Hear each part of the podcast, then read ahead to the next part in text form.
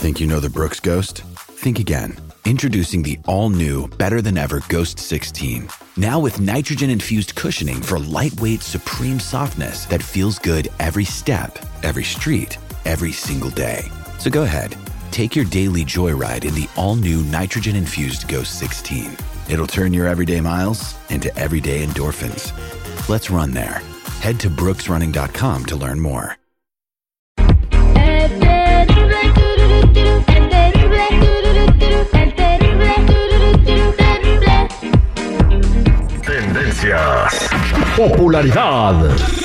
Lo más destacado del momento en las redes sociales. Esto es What's Trending. Información que no ayuda, pero entretiene. Con la Jennifiera. Al aire con el terrible.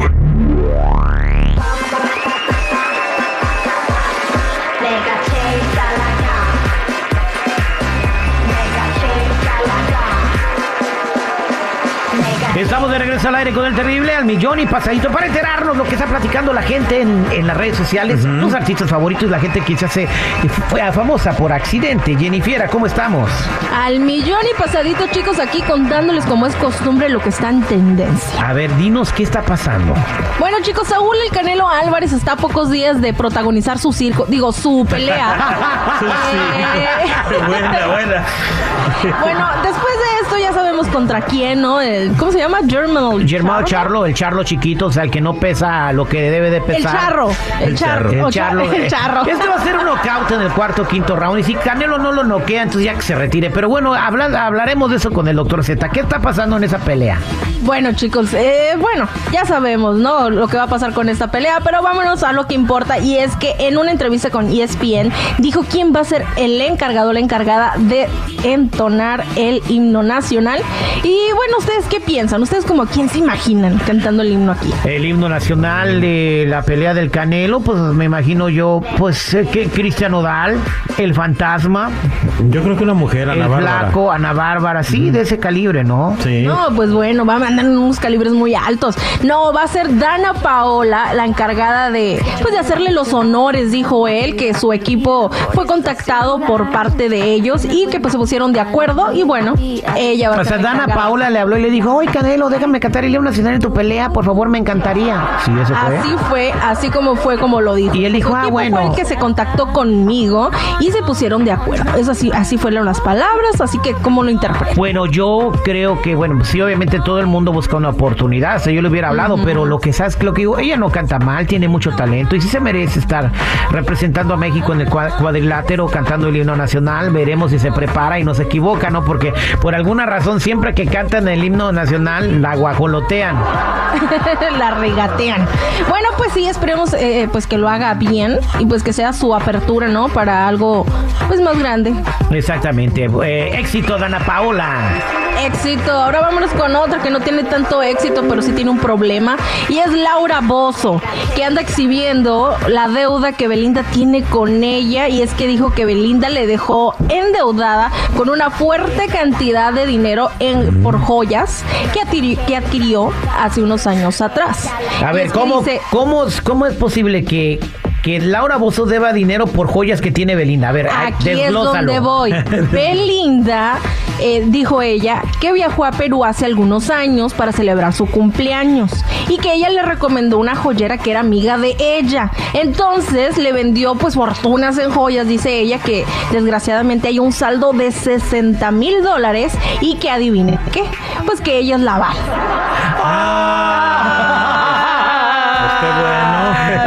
Pues que pague para que. Recomendando a mi amiga. Si están viendo que la niña eh, le gusta hacer ruido y todavía le dan trompeta. Entonces, Y pues sí. qué, qué bárbaro. No, no aguas con esta chica, ¿eh?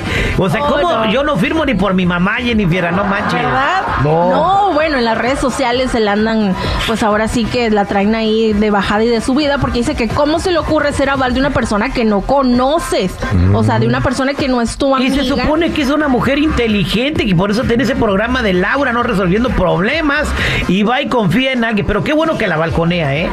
Qué bueno que la balconea porque eso no se hace. Si alguien te da la confianza de que, de que da su firma para respaldarte y le quedes así de mal, está cañón. Esta morra de verdad, eh, bueno, el karma es karma, Jennifer. Tarde o temprano te va a. Eso fue lo que le pasó a Nodal también. Y aparte de que lo desfalcó, mira cómo lo dejó, güey. Bueno, ella dijo que supuestamente eh, ella estuvo en contacto ya con su representante o manager de Belinda y que le dijo que no se preocupara, que todo se va a solucionar. Sí, pero sé. pues no ha tenido la oportunidad de decirle así personalmente a Belinda, oye, Y, ya. y Jennifer, ¿y cuántos años tienes tú? ¿Qué pasó? No dijo, ella nomás Ah, dijo hace unos años. Oigan, muchachos, yo creo que esta Belinda y yo tenemos la, la misma vida, pero nomás a ella le falta que la corren de los buffets. a lo mejor. Sí, a lo mejor estamos ya la han corrido, nomás que no se ha publicado, ¿no? Exactamente. Y bueno, ¿qué podría comer Belinda en un buffet si está bien flaca, güey? Ay, sushi también ya. ¿Sabe lo que el único defecto que le veo a Belinda es que está bien patona? No sé. Sí, o sea, parece que tiene las patas de Bugs Bunny. Ay, ya, ya, ¿tú cómo sabes? Ya le mediste el pie. Ve- ¿o Vele qué? las fotografías, güey, se ve, se nota, o sea, tienen una patota. Ay, bueno, ay, va al rato preguntándole, Belinda, ¿de cuál calzas? No, pues no, ¿verdad? Más que tú te va a decir. Nunca le han hecho esa pregunta. no, ¿verdad? No, entonces imagínate, sería una buena entrevista tener a Belinda. Belinda, primero le preguntaría, ¿de cuál calzas? Y luego le preguntaría, ¿por qué no me pagas al Ramos? Y que diga, no, ¿de cuál calzas? Bueno, pues como de unos dos metros. Ah. Jennifer, y que me diga, te Dos invito, centímetros. te invito a cenar y, y te platico. No, sí, uh, sí. No, tú cállate. Vamos a preguntarle a, a este, ¿cómo se llama? El hermano de, de la chiquis, a Lupillo. Ándale.